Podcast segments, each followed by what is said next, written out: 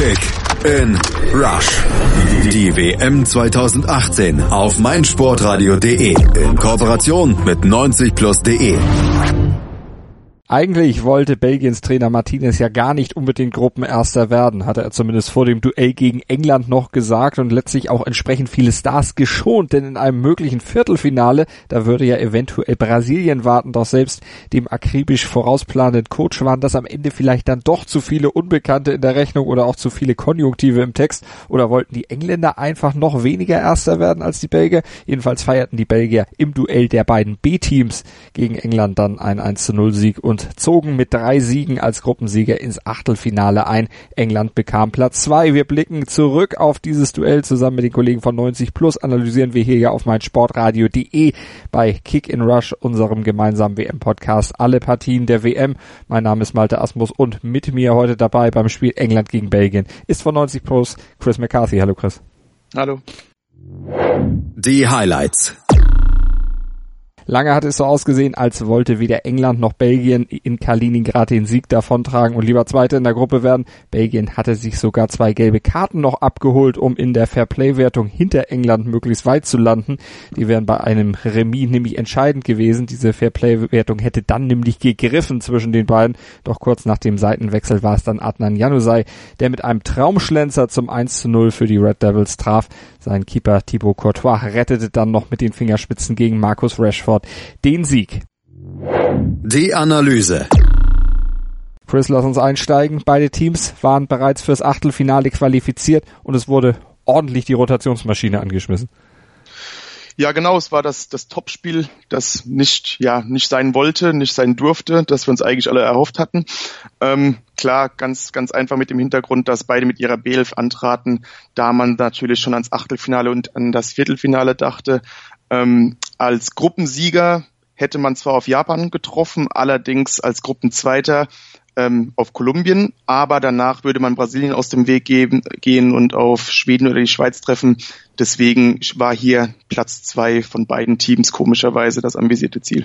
Deshalb saß bei Belgien zum Beispiel auch Kevin de Bruyne, das Geburtstagskind heute, 27. Geburtstag gefeiert auf der Bank. Der war allerdings auch schon gelb vorbelastet, genauso wie seine Teamkollegen Jan Vertongen und Thomas Meunier, also die auch nicht mit dabei. Und Romelu Lukaku, der musste angeschlagen zugucken. Der Top-Torjäger der Belgier bei diesem Turnier. Viermal hatte er ja schon getroffen. Heute kam dann von ihm also keine weiteren Treffer dazu. Bei den Engländern saß aber auch der Top-Torjäger draußen, Harry Kane. Der wurde ebenfalls geschont. Trotzdem, Chris, zunächst war das erstmal ein ganz munteres Spiel. Man hatte so den Eindruck, als wollten sich die Spieler aus der zweiten Reihe ein bisschen empfehlen, dafür vielleicht dann auch in der K.O.-Runde mal zum Einsatz zu kommen.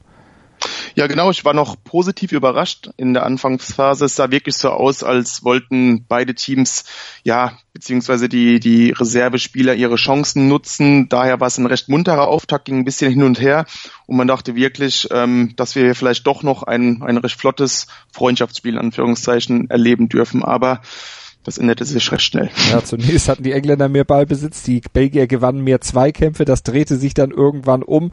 Abschlüsse auf beiden Seiten, die hielten sich zunächst auch die Waage, aber so richtig zwingend war das auch alles nicht. Courtois kann eine flache Hereingabe von Jamie Vardy mit dem Fuß klären. Jordan Pickford auf der anderen Seite, der hielt dann noch einen Schuss von Thielemanns. Das waren dann schon nach sechs Minuten zwei Möglichkeiten im Strafraum. Du hattest es gesagt, da merkte man oder dachte man zumindest, da würde heute was gehen, aber dann verflachte das Spiel zusehends. Die nächste richtige Chance die gab es dann erst wieder fast nach einer halben Stunde, als John Stones mit dem langen Bein klärte zur Ecke und Batshuayi es vorher aus dem spitzen Winkel versucht hatte.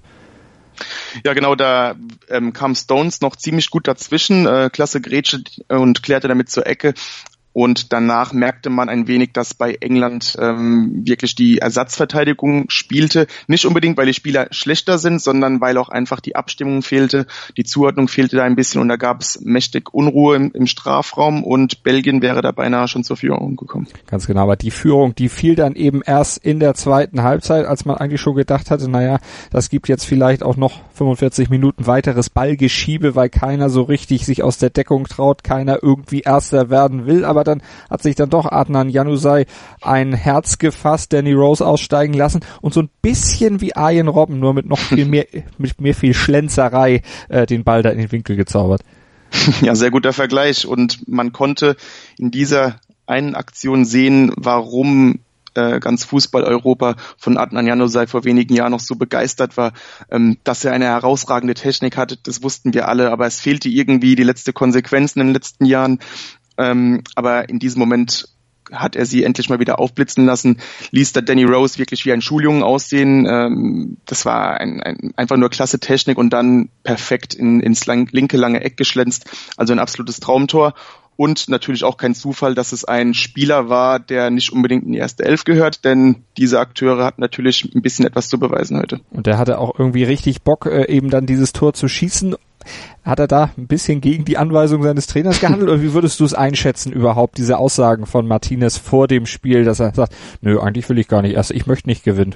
Heute können wir auch gerne mal verlieren. Klingt erstmal irgendwie immer komisch, aber gut, es ist ja überall Kalkül und Taktik dahinter. Ja, natürlich. Also ich denke mal, dass da wirklich ein Fünkchen Wahrheit dahinter ist. Auf der anderen Seite denke ich wirklich, dass ähm, Martinez natürlich ein Erfolgserlebnis für die Spieler ähm, vielleicht sogar ein Stück wichtiger ist denn Japan oder Kolumbien. Also klar, Japan ist der einfache Gegner, aber Kolumbien machst du auch nicht so gerade im, im Vorbeilaufen weg. Und ähm, deswegen kann ich mir sehr gut vorstellen, dass er gerade von seinen ja, Ergänzungsspielern, die bei einer Verletzung womöglich sogar in die Startelf rücken müssten, ähm, ein paar positive Ansätze sehen wollte. Und klar, er hätte sich wahrscheinlich erhofft, dass der, der Ball lieber an den Posten geht, aber letztendlich dürfte Martinez gerade äh, mit dieser Aktion von Jano Sei ziemlich ja, äh, erfreut sein. Er hatte da so eine ähnliche Reaktion gezeigt, wie Sinedin sie dann nach dem Fallrückzieher-Tor im Champions League-Finale von Gareth Bale hat so mit der Hand geschüttelt, so hui. ja, also das besser kann man es eigentlich gar nicht ausdrücken bei diesem Tor. Ähm, ich denke mal, auch Martinez war einfach mal wieder erfreut zu sehen, dass Janusai sein ganz großes Potenzial auch einfach mal wirklich in die Tat umsetzen kann. Hm. Ist natürlich dann auch einer, der vielleicht dann auch nochmal von der Bank kommt in der engen K.O.-Runde, werden wir dann natürlich sehen. England hatte dann aber auch noch eine Möglichkeit, und zwar eine sehr, sehr sehenswerte. Äh, Vardy war es, der mit einem Pass in die Schnittstelle der belgischen Abwehrkette dann Markus Rashford bediente und das sah nicht schlecht aus, auch wenn Thibaut Courtois am Ende die Fingerspitzen noch dran hatte. Ja, das sahen wir leider viel zu selten von der englischen Nationalmannschaft. Ähm, ich würde nicht mal sagen, dass das alles nur Taktik war, dass man sich da raushalten wollte und mit Platz zwei zufrieden war. Ich denke, es lag auch sehr viel daran, dass England ähm, mit diesem, mit dieser zusammengewürfelten Mannschaft nicht diesen Spielfluss kreieren konnte wie mit der ersten Elf. Ähm, da fehlte es im Rhythmus, am Verständnis, äh, da waren viele ja, Fehlpässe dabei. Und in diesem einen Moment konnte man eigentlich erkennen, was passiert, wenn man einen Wadi und einen Rashford in Szene setzen kann. Ähm, das Mittelfeld wurde nicht per Zufall überbrückt, denn das war heute relativ schwach. Maguire spielt auf Wadi und der aus der Drehung ähm, hebelt komplett die Abseitsfalle der Belgier aus und Rashford zieht quasi in den Raum rein und da fehlten nur noch Millimeter. Courtois war sogar noch dran. Also das war ein sehr schön anzusehender Angriff und äh, vielleicht ja so ein kleines ja, so ein kleiner ähm, Wink mit dem Zaunfall, was, was England eigentlich, äh, ja, zu was die Mannschaft eigentlich in der Lage wäre. Gareth Southgate wird es auf jeden Fall notiert haben, da bin ich mir relativ sicher. Der Trainer der Engländer, der wird auch gesehen haben, dass in der Schlussphase dann die Belgier auch nochmal aufkamen. Die hätten dann fast noch erhöhen können, Dries Mertens aus der Distanz. Da hatte Pickford dann noch die Finger dran und Batshuayi, der war dann auch nochmal im Strafraum, sorgte da für Unordnung äh, konnte aber nicht abschließen und Fellaini traf ganz zum Schluss dann nochmal das Außennetz. Also Chancen für Belgien waren dann noch da. Die waren dann letztlich doch noch ein bisschen spielfreudiger geworden zum Ende hin. Ja, genau. Also ich denke mal, dass die belgische Mannschaft auch einfach wusste, dass das Ding ist jetzt quasi durch. Ähm, Belgien war einfach bewusst, dass man jetzt 1-0 führt, dass von England relativ wenig kommt. Und äh, daher konnte man auch einfach ein bisschen befreiter aufspielen, äh, das vielleicht ein bisschen genießen, hier nochmal zusammenzuspielen. Auch die Spieler, die wahrscheinlich in diesem Turnier nicht mehr zum Zuge kommen werden. Und auf der anderen Seite hat sich England auch einfach mit dieser Situation abgefunden. Das mhm. ist, was ich meinte, dass, dass England einfach dachte, okay, es klappt heute nicht viel und außerdem, warum soll es eigentlich klappen? Wir sind mit Platz zwei sehr zufrieden, gerade wegen den äh, Spielen im Achtelfinale und im Viertelfinale. Und so konnte man einfach auch erkennen, dass da England einfach nur ja das Spiel über die Zeit bringen wollte, denn auch die offensiven Akzente bis auf diese Rashford-Chance waren da relativ ja äh, eher mau mhm. und äh, so konnte Belgien noch ein bisschen aufspielen. Klar, hat jetzt nicht zum Tor geführt, aber an sich, sofern man das einfach sagen könnte, war, die, war der Sieg für Belgien natürlich vollkommen verdient.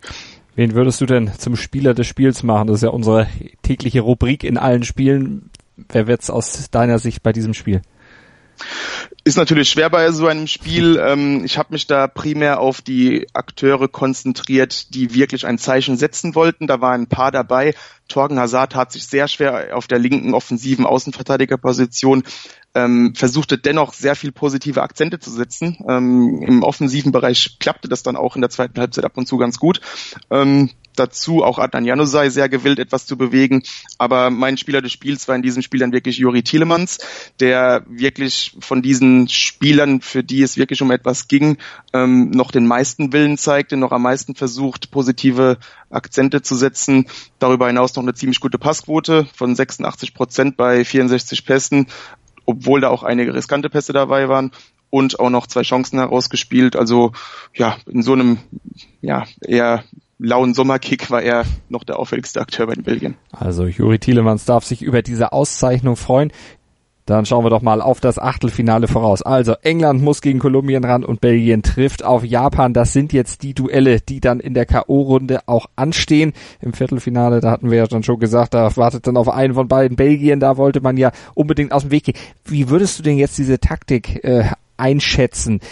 Was ist denn jetzt besser? Die Belgier, die mit drei Siegen in die nächste Runde einziehen. Übrigens 2014 haben sie das auch schon. Dann verloren sie im Achtelfinale 0-1 gegen Argentinien. Also es muss nicht unbedingt ein gutes Oben sein. Oder ist es besser, wie die Engländer das gemacht haben? Bisschen durchrotieren, damit vielleicht auch ein bisschen Ruhe in den Kader bringen, weil alle dann schon mal, oder die, der größte Teil zumindest schon mal einen Einsatz geschafft hat und gemacht hat bei der WM. Da ist vielleicht auch Ruhe, keine, keine schlechte Stimmung. Wie würdest du es einschätzen?